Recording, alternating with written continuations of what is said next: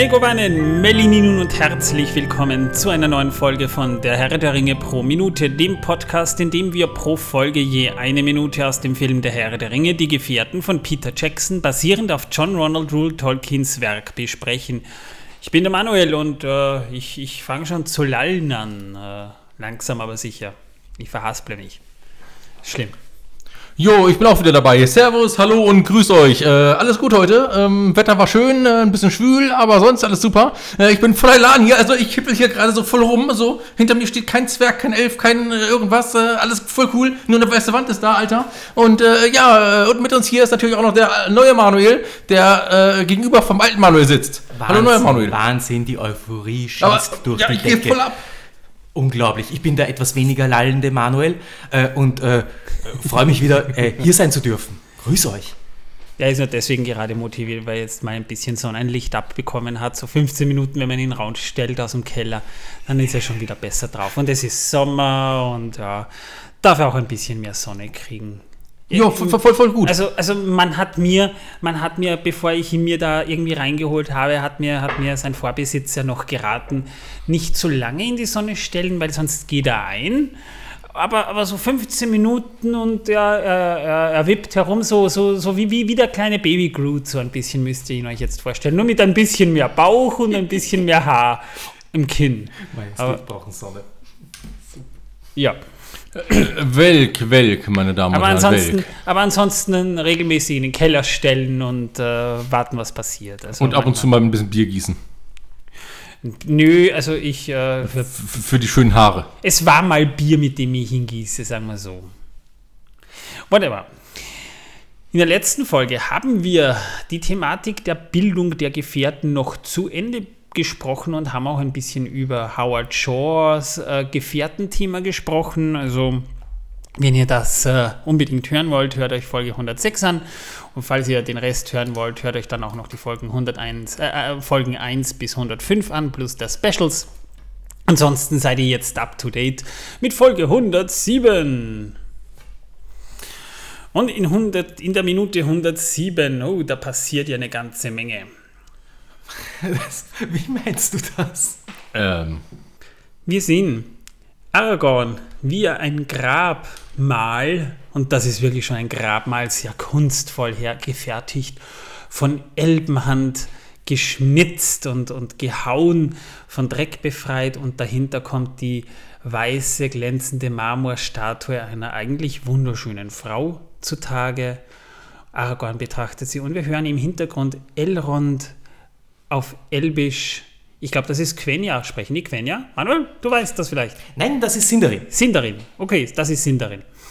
Sprechen und sagte dann, sie wollte ihr Kind beschützen. Sie dachte, du und sie wären in Bruchtal sicher. Und dann sprechen sie wieder im gemeinen Westron oder Englisch oder wie auch immer man das sehen möchte.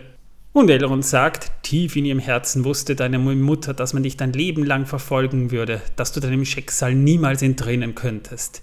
Die Elben wissen, wie das Schwert der Könige neu zu schmieden ist, doch nur besitzt die Kraft, es zu führen. Und Aragorn sagt dann daraufhin, ich will diese Macht nicht. Ich habe sie nie gewollt. Daraufhin sagt Elrond, du bist der Letzte deines Geblüts, einen anderen gibt es nicht.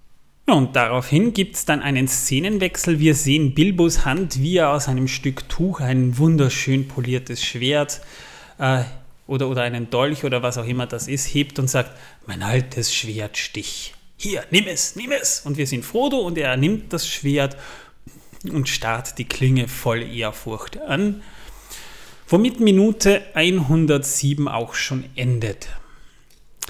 Spannend finde ich bei dieser Szene eigentlich, äh, dass hier der Charakter Aragorn noch etwas vertieft wird. Aber wenn euch eigentlich im Vergleich zum Buch 1 auffällt, hier wirkt Aragorn wesentlich, ähm, naja, gespaltener, zerrissener irgendwie. So, da, da, da wirkt so, als hätte er diese, diese, dieses Schicksal, dass er König von Gondor werden würde, eigentlich nie wirklich akzeptiert, aber im Buch kommt einem das eigentlich so überhaupt nicht vor. Da, da, da kommt das auch nicht so rüber. Da wirkt Aragorn eigentlich schon zu Beginn eher so, als, als wäre von Anfang an klar, dass er eigentlich der Buddy ist, der Gondor irgendwann besteigt. sozusagen. Den Thron von Gondor. Den Thron, besteigt. ja, von mir aus. Aber er ist halt der, er ist halt, er ist halt der Hero, der das am Ende schmeißen muss. Ne? Das, das er das, ist der Geschäftsführer von Gondor. Dass er, dass, dass er das Schicksal nicht oder diese Macht nie wollte, das kommt eigentlich im Buch, soweit ich das irgendwie nach mehrmaligen Lesen schon mitbekommen hätte, nie durch. Also das die, diese große Angst, ähm, auch dem, den Verlockungen der Macht zu erliegen, äh, wie es äh, seinem Vorfahren Isil, Isildur ergangen ist. Ähm, diese Furcht ähm, schwingt bei, bei Film Aragorn äh, klar mit. Ähm, Im, Im Buch äh, ist, eine, ist eine andere Ambition leitend. Da ist das Ganze vor allem ähm, ja, eigentlich mehr durch die Liebe geleitet. Die, die Elbenprinzessin. Er will sie irgendwann mal haben. Er will sie heiraten. Wirklich, ich, ich, äh, ich glaube, das habe ich schon einmal erwähnt, aber ähm, ich finde, äh, unter, den, unter, den, äh, unter allen Anhängen äh, zum ähm, Herrn der Ringe Buch finde ich dieses kleine Kapitel, das sind 15 Seiten oder so etwas, ähm, über äh, Arwen und Estelle es ist eine wunderschöne Liebesgeschichte, die äh, mir persönlich sogar noch besser gefällt als die von Beren und Lufien, an die sie auch angelehnt ist und wo immer wieder äh, und an die äh, sehr viele Parallelen. Sehr viele Parallelen, richtig. Und, und Stimmt, äh, ja. auch in der Geschichte selbst, äh, wo Aragorn Arwen zum ersten Mal mit Tinuviel anspricht, weil er einfach kein anderes Wort hat, um diese Erscheinung zu beschreiben. Und er ist ja jemand von humanistischer Bildung und hat seinen und hat seine, sein Lefian-Lied gelesen. Ähm, und,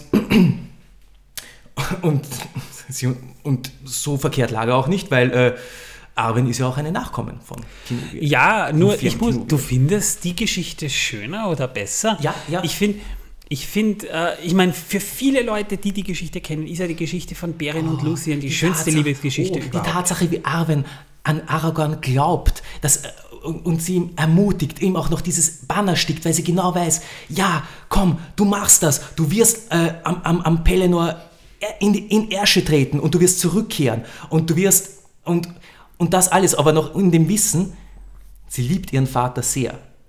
Der, der große Unterschied zwischen Elrond und Tingol in der Geschichte von, von Beren und Lúthien ist eben, dass Elrond hier wesentlich, wesentlich besser dasteht. Äh, er ist äh, wesentlich weniger gegen diese, ähm, gegen diese Verbindung.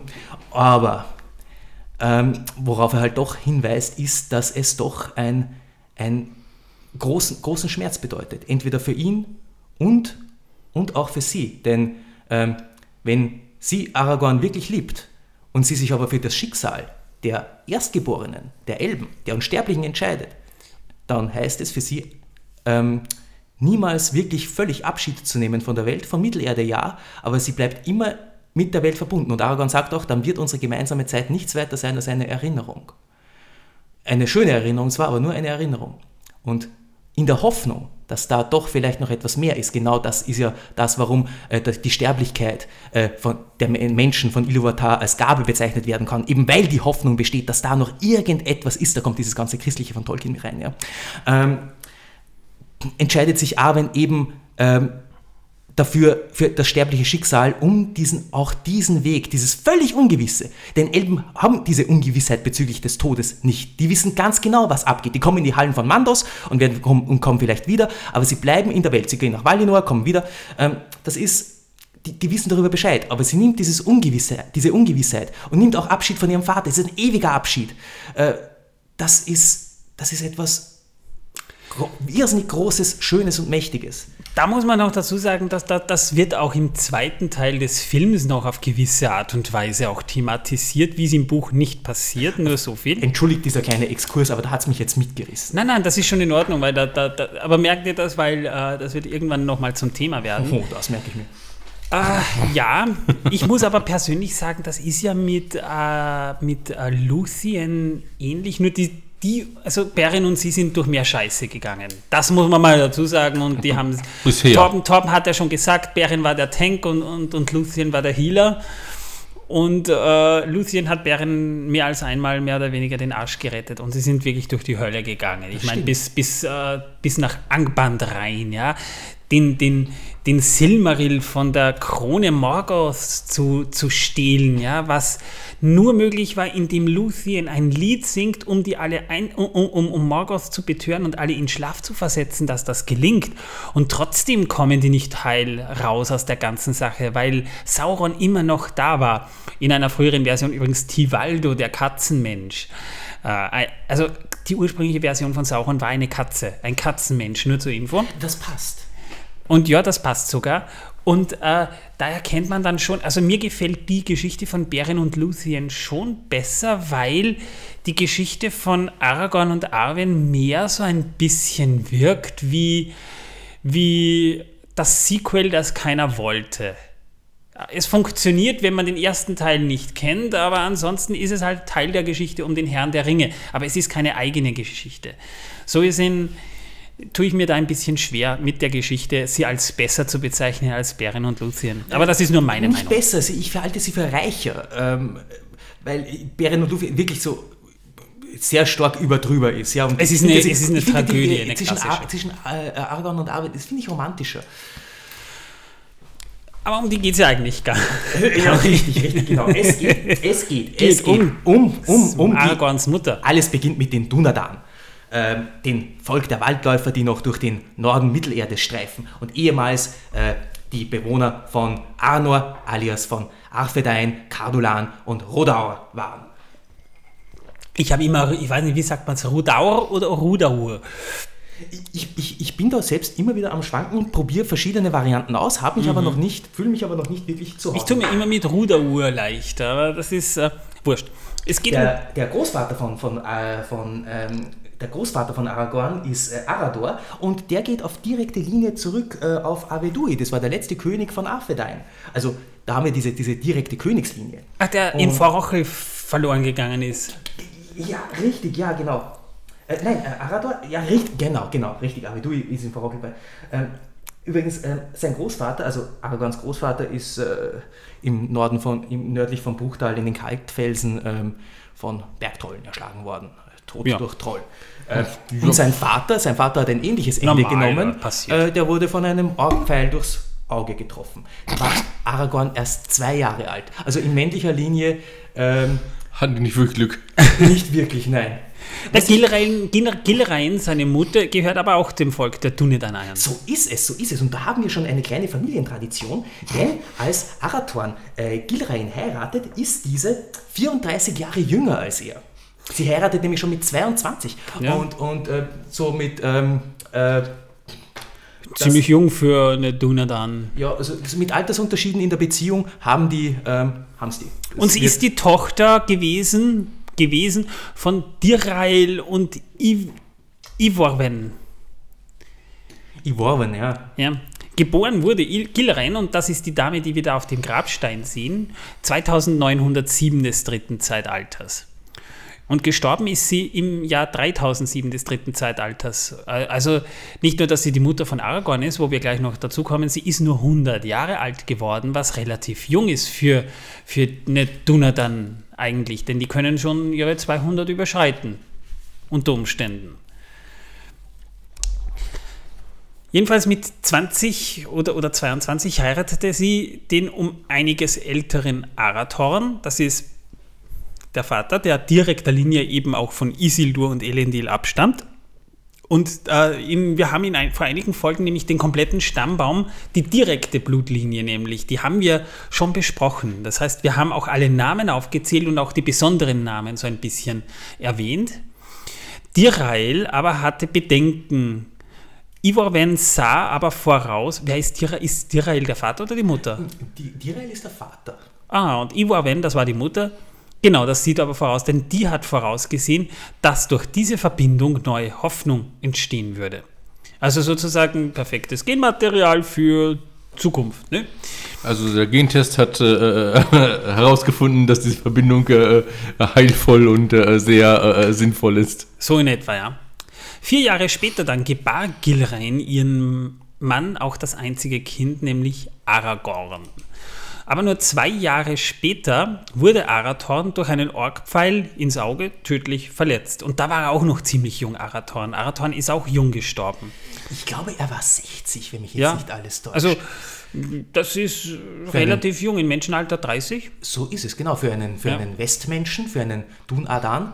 Ziemlich jung, ja. Sehr jung, ja.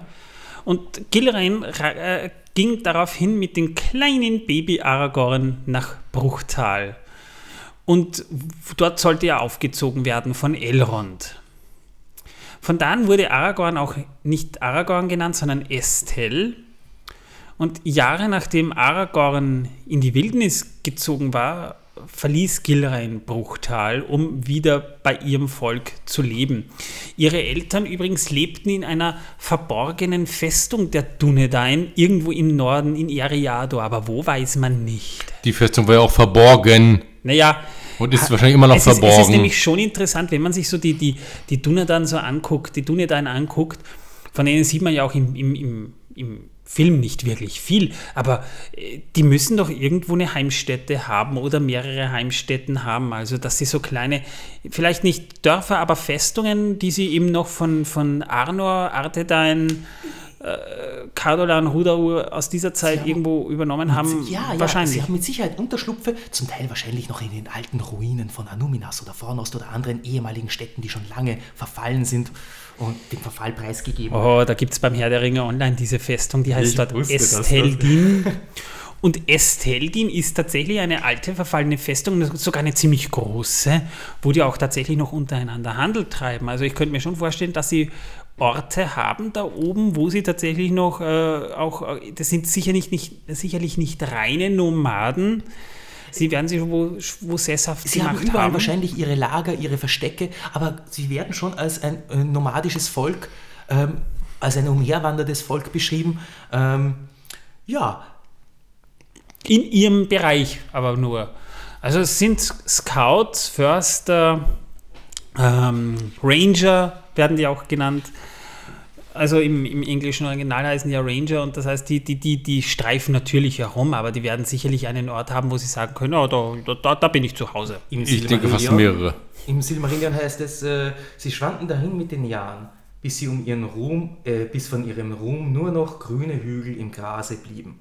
Und am Ende war nichts mehr übrig von ihnen als ein paar Sonderlinge, die heimlich durch die Wildnis schweiften und andere Menschen wussten nicht, wo sie zu Hause waren, noch welchen Zweck ihr Umherwandeln diente. Nur Genau. In, nur in Imladris, in Elrons Haus, war, ihr, war ihre Abkunft nicht vergessen. Gilrain starb mit 100 Jahren, ähm, ein sehr kurzes Leben für eine Frau ihres Volkes. Und ähm, das Spannende ist, äh, sie hat ja Aragorn kurz vorher nochmal getroffen. Oder, oder, oder sie ist zurückgegangen, aber sie hat Aragorn noch was hinterlassen, nämlich ein Zitat. Omeni estel edain uchebin estel amin. Das bedeutet so viel wie, ich gab den Menschen Hoffnung und behielt keine Hoffnung für mich. Ähm, sie wusste, dass Aragorn eine gewisse Zukunft bevorsteht, weshalb sie auch Aragorn Elrond hinterlassen hatte. Das mit der großen Zukunft ist ein guter Punkt. Gut, dass du das ansprichst. Da habe ich so ein bisschen, das hat mich so ein bisschen erinnert an den an, an, an, die, an, an Homer, an die griechische Mythologie, an, an den Peleaden Achilleus, dem ja auch beschieden wird, dass er, also ähnlich wie Aragorn, ähm, ähm, wird, es, wird, es, wird ihm beschieden, entweder ein kurzes, aber ruhmreiches Leben zu haben, also entweder großen Ruhm zu ernten oder glorreich zu scheitern. Ähm, das das äh, ja, das, das erfährt er allerdings von Elrond. Ja. Das ist nämlich etwas, das kommt im Buch vielleicht so ein bisschen anders rüber als im Film. Im Film wirkt es nämlich so wie in diesem Dialog, den, äh, den Elrond mit Aragorn hier beim Grab hat, dass, dass Gilrain dort gestorben wäre. Das ist sie aber nicht. Gilrain ist nicht in Bruchtal gestorben. Und noch spannender finde ich das Zitat, sie wollte ihr Kind beschützen und sie wehrte dich im Bruchtal in Sicherheit. So ganz ist das nicht richtig, denn das wirkt so, als wäre es irgendwie, ich weiß nicht, wie, wie Harry Potter, der bei den Dursleys versteckt wird. Äh, irgendwer ist hinter ihm her. Und also, du meinst, Aragorn musste auch in der Treppe wohnen? Also, also Wirklich, Bruchtal mit dem Ligusterweg. Das ist okay. Das ist ein krasser Vergleich, ja, auf jeden Fall. Aber ja, ja, doch, könnte stimmen. Nein, äh, einfach so, nein, ich meinte damit was anderes. Bei Harry Potter hat man, hat man Harry Potter dort versteckt, um ihn quasi vor Voldemort zu schützen und vor seinen Anhängern zu schützen.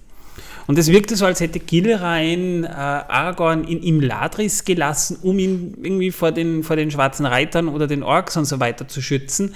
Aber so ist es nicht gewesen. Sie wollte, dass ihr Sohn die bestmögliche Bildung bekommt. Also schicken wir ihn nach Hogwarts, nach Imladris ne? oder, oder sonstiges. Also so war es im Buch. Also im Buch ist Hogwarts der Ligusterweg oder umgekehrt. Ja, jedenfalls sowas in der Art. Und das kommt im Film ein bisschen anders rüber als im Buch. Jedenfalls der Name Gilrain bedeutet mit einem Netz von Juwelen geschmückte. Ich finde ja die, die Bedeutungen der Namen teilweise bei, bei, beim Herrn der Ringe, so diese, diese, diese, diese Bedeutungen, die finde ich so toll, das finde ich so schön. Wir hören in dieser Szene ähm,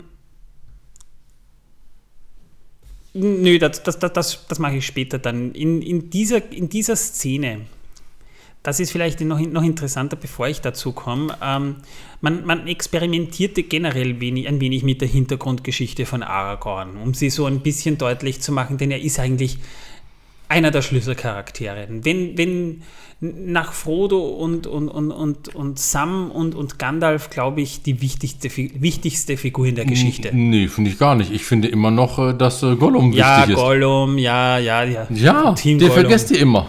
Von den Gefährten jetzt. Ach so, ja gut, von den Gefährten, ja. Ja. Obwohl am Ende gehört er ja eigentlich auch mehr oder weniger zu den Gefährten. Ja, Lutz doch, nicht, eigentlich Lutz auch, wenn ja, man es genau Lutz betrachtet. Lutz ist aber auch ein vollkranker Held. Ja, Lutz ist, ist, ist cool. Lutz ist, ist ein richtig geiles Pferd. Da kommen wir dann noch irgendwann dazu.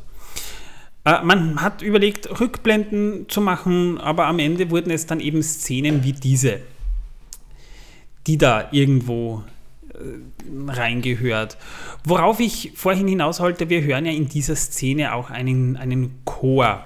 Wir hören da wieder jemanden, so einen, einen, einen Kastratenchor quasi auf, auf Elbisch singen. Ihr wisst schon, da geht es dann so so äh,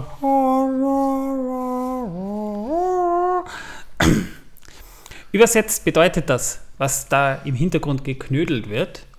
Hoffe, du bist der Sohn deines Vaters, nicht das Kind deiner Mutter. Kleiner Junge, kleiner. Die Nacht bricht herein. Komm in meine Arme, töte die Dämonen im Schatten.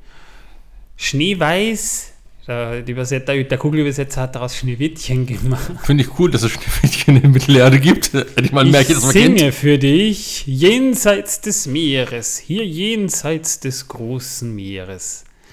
Das ist elbische Poesie, die wir da hören im Hintergrund. Wunderschön, nicht wahr? Hervorragend. Ich bin so gerührt, mir kommen die äh, Schweißperlen. Also ich weiß ja nicht genau, wie sein Vater gestrickt war, aber äh, ähm, der, der, wurde nicht gestrickt, der wurde mit einem Pfeil gepierst. Entschuldigung, das musste gesagt sein. Er bekam eine Augen-OP von einem Org, ja. Weil sie heißt, äh, sei wie dein Vater und nicht wie deine Mutter. Äh, naja, äh, äh ich meine.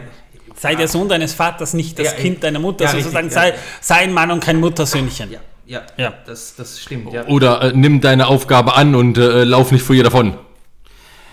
Jenseits des großen Meeres. Ich ja, ja. Schneewittchen, ja. Schneewittchen hinter dem großen Meer. Bei den sieben Zwergen. Und dem Ballrock. Oh, fein. Oh nee, echt jetzt. Wir hätten du auch doch einen Ring kriegen sollen. Jedenfalls, Peter Jackson beschloss, diese Szene aus der Kinofassung zu streichen, weil er die Szenerie Bruchtal jetzt eigentlich schnell verlassen wollte. Ich meine, in der Extended Edition sind wir da jetzt 20 Minuten, ja, das ist für einen Film eigentlich schon eine ziemlich lange Zeit. Und äh, in der Kinofassung kürzer, weil natürlich viele Extended-Szenen wegfallen, aber trotzdem, wir sind seit äh, Minute 86 da drin in Bruchtal. Und diese Szene erklärt auch nur Arag, die Figur des Aragorn noch etwas mehr. Nämlich eben die, die, die Tatsache, wer seine Mutter ist, ungefähr, wie er, wo er herkommt, warum er überhaupt im Bruchtal ist und so weiter. Es zeigen sich auch so ein bisschen die Charakterzüge, aber die sieht man im Film dann später. Oder diese Zerrissenheit, diese, diese Schwere von, von Aragorn, dieses Schicksal tragen zu müssen, das erleben wir im Buch, äh, im Film noch oft genug. Das kommt noch sehr oft zur Geltung. Teilweise auch in Kassenänderungen zum Buch eigentlich. Ja. Stichwort, ich glaube, mich knutscht ein Pferd. In, äh, dieser, in dieser Szene an äh, Gilreins Grab äh, erinnert ja Elrond Aragorn noch einmal äh, an seine Rolle und an seinen Platz und ähm, gemahnt ihn dann noch einmal dran. Und ähm, das ähm, macht er, im, macht er im Buch eigentlich auch, nur noch einmal etwas drastischer. Ne? Da sagt er, ein äh, großes Schicksal erwartet dich, entweder wirst du höher aufsteigen als alle deine Vorväter äh, äh, seit Elendils Tagen, oder du wirst mit allen. Das ist ein Zitat, das, das, bekommen wir übrigens sogar im Film zu hören, ja? aber nicht von Elrond. Das, das ja, ja, das wollte, ich nur, das wollte ich nur angemerkt haben. Das, was du da ansprichst, das bekommen wir im, im Film noch zu hören, aber nicht von Elrond. Auf alle Fälle no pressure, ne? Ja. Deswegen spannend, dass du das jetzt sagst. Das Grab von Gilrain übrigens, das wurde von Weta Workshop, über die wir in den kommenden Folgen noch ausgiebig reden werden, denn die brauchen auch einen gewissen Tribut. Das Grab wurde aus Polystone, also quasi harter Polyester gehauen und wurde dann noch lackiert, um es wie Marmor aussehen zu lassen, was auch den, den Glanz der Statue so ein bisschen erklärt. Wir haben aber dann diesen Szenenwechsel, diesen krassen Szenenwechsel in Bilbos Zimmer, äh, der in der nächsten Folge noch sehr relevant wird. Wir, wir, wir sehen das Set von Bilbos Zimmer und das entstand auch in Kaitoki. Das liegt ca. 25 Meilen nordwestlich von Wellington und ist eine Parkanlage. Und mitten in diesem Park steht dieses Set. Das außerhalb der Fenster, das wir da sehen, das ist zum Beispiel echter Wald. Das heißt, das, äh, das ist tatsächlich ein, ein, ein Set von Bruchteil, das man äh, auf Gelände gebaut hat. Dann haben wir hier die Klinge, Stich. Und die sollte ja auch elbisch wirken. Und deswegen hat man Stich etwas Blattähnliches gegeben. Also die, die, die, die, die ist so, so geschliffen wie ein Blatt, wenn man sich es genau ansieht. Das ist auch aus, aus Originalzeichnungen aus dem Hobbit so überliefert, dass dieses Schwert so aussieht. Und äh, dieses filigrane Design, da hat man sich wirklich dann auch Mühe gegeben, das authentisch zu machen. Denn äh, gerade so, also zwergische Waffen sollten eher so kantig wirken und elbische Waffen filigran rundlich. Also generell ist das, ist das Elbendesign auch von den Gebäuden her und so immer mit abgerundeten Kanten. So als hätte man immer genau darauf geachtet, dass alles schön rund ist. Und so ist es auch bei den Schwertern aus Elbenhand. Und die Gravierungen in Stich wurden auch äh, exakt danach gefertigt. Und ähm, es gibt sogar tatsächlich noch Übersetzungen, was auf diesem Schwert zu lesen steht. Jedenfalls, man kann ähm, in Tengwa, also die Elbenrunen, ist auf der Klinge und so ein bisschen auch auf den Knebel zu lesen. Stich werde ich genannt. Ich bin der Fluch der Spinnen. Also das kann man dann auf der Klinge lesen. Sogar da haben dann die, die Macher von Wither haben sich auch darum bemüht, wie auch bei Narsil schon oder auch bei Andoril in späterer Zeit, auch noch Runen drauf äh, äh, einzugravieren, die man beim ersten Mal hinsehen gar nicht bemerkt. Aber das sind halt Details, die, die machen erst den Herrn der Ringe aus. Und das ist ja auch das Tolle beim Herrn der Ringe, auch wenn, wenn einem die Details nicht auffallen. Es fällt auf, dass es authentisch wirkt, weil es diese Details gibt, auch diese, wenn du sie beim ersten Mal nichts bemerkst. Die sind hochinteressant. Ging mir nämlich genauso, ja. Ähm, ähm, ob diese, diese Runen müssen aber sind die erst, die, die wurden aber erst später hinzugefügt. Ich vermute mal ja. Ich vermute mal ja, wobei es interessant ist, ähm, weil ja Bilbo dem Schwert auch später erst einen Namen gegeben hat. Aber das ist was für die nächste Folge. In der nächsten Folge nämlich. Wir sind jetzt durch mit der Minute übrigens, also nur zur Info. Mehr gibt es da jetzt eigentlich eh nicht mehr zu sagen. Aber in der nächsten Minute reden wir über Stich. Und Stich hat eine hochspannende, interessante Herkunft, die im Herrn der Ringe nicht mal angedeutet wird. Aber ich meine, wir wissen, es ist ein Schwert, das leuchtet blau, wenn Orks in der Nähe sind. Schön, wunderbar. Ist Aber das, ja, ist das günstig? Im Dunkeln, in Heimlichkeit? Ähm, ja, wenn man dann leuchtet wie ein Glühwürmchen? Es ist, es, ist, es ist eine gute Alarmanlage trotz allem, weil wie, wie will man sich sonst bemerkbar machen? Wie soll sich denn das Schwert sonst bemerkbar machen? Soll es vibrieren? Wenn's, wenn, wenn so eine Klinge in deiner, in deiner Hand vibriert, äh, Nein, ich denke mir da eher an äh, Temperatur. Es ändert die Temperatur. Das wäre wunderbar dezent. Das ist aber dann ein bisschen Arsch, wenn es plötzlich heiß wird und du hast es noch in der Scheide stecken und, und äh, wie auch immer. Es muss Tolkien wissen. Aber äh, jedenfalls, wir wissen, dass, dass die Herkunft von Stich eine ordentliche Geschichte hat, denn wir reden eben über jenen besagten Ort, wo Stich herkommt. Und das ist, glaube ich, schon ein Thema, über das wir noch lang, also über das wir lang reden werden. Da kommt ein fetter Brocken auf uns zu. Ja. Ganz genau, ganz genau so ist es. Torben, hast du ja. uns wieder Wissen, dass die Welt versaut mitgebracht? Habe ich schon, ja, tatsächlich. Heute geht es um etwas ganz anderes als sonst. Es geht nämlich um den Kern der Melone. Uh, da, damit hätte ich jetzt nicht gerechnet. Du nein, etwa, Mann. Nein, nein, nein.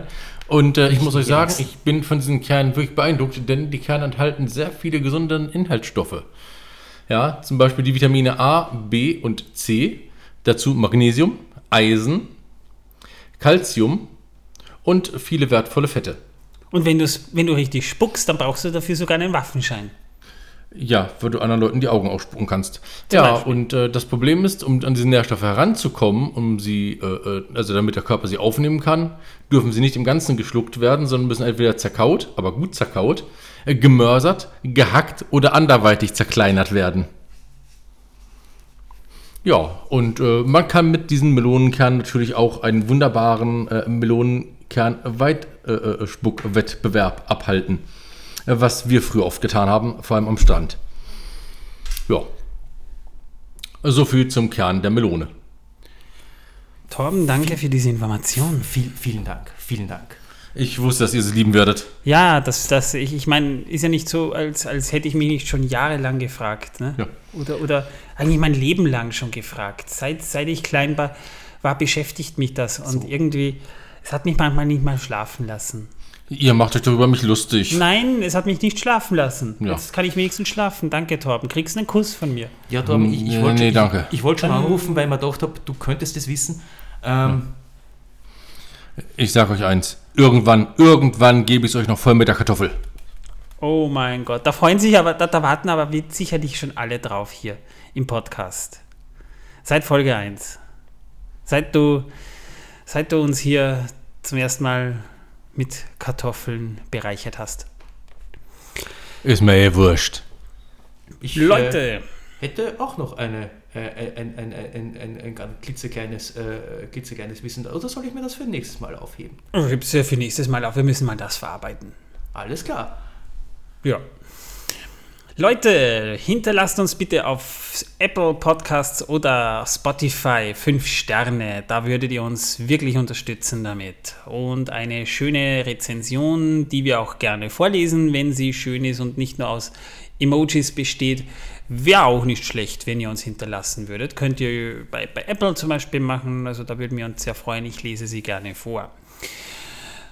Wenn ihr uns finanziell unterstützen wollt, unser Projekt, also ein bisschen Dankeschön sagen wollt und, und, und äh, äh, uns unterstützen wollt, generell bitte über Steady könnt ihr das machen, monatlich oder jährlich oder über Spotify die Premium-Inhalte abonnieren, geht auch. Im Übrigen, wenn ihr mit uns plaudern möchtet, dann könnt ihr das auch auf Discord tun. Ihr findet den Link in den Show Notes dieses Podcasts. Ja, eh. Ja, ich glaube, ich habe jetzt die nicht. Habe ich jetzt irgendwas vergessen? Habe ich irgendwas? Ich äh, glaube nicht. Die in der nächsten Folge, Folge haben wir. In der nächsten Folge ja. habe ich auch schon gesagt, reden wir eben genau. über das Schwert Stich und seine geschichtsträchtige Herkunft. Ich sage nur Stichwort Gondolin. Achso, ich dachte Stichwort Stich. ja. Und da kannst du dann das besagte Ballrock-T-Shirt anziehen, Torben, über das wir neulich eskaliert sind. Eskaliert sind, so wie im Herr der Ringe Buch dort eskaliert Zwischen den ist. Zeilen sind wir voll eskaliert. Ja, auf jeden Fall wird dort voll eskaliert zwischen den Zeilen. Total. Also, meine Damen und Herren, liebe Zuhörerinnen und Zuhörer, ihr müsst zwischen den Zeilen lesen. Was dort alles steht, das glaubt ihr nicht. Ich glaube es auch nicht. Ja, du bist ja sowieso ein Mensch, der keine Fantasie hat. Nein, wirklich nicht. Ich lese es nur. Ich lese nur Fantasy, aber ich habe keine. Genau, das ist das Problem bei dir. Gut, Leute, wenn ihr uns weiterhin hören wollt, würden wir uns freuen. Gedicht. Nein, nächstes Mal. Nächstes Mal. Ich sage mal danke fürs Zuhören, liebe Leute. Hoffe, wir, wir hören uns das nächste Mal wieder. Ich sage Tschüss. Hat mich sehr gefreut. Würde mich freuen, wenn ihr wieder auch dabei seid beim nächsten Mal, wenn wir wieder beisammen sitzen. United in Spirit, Goal and Purpose. Und Tschüss.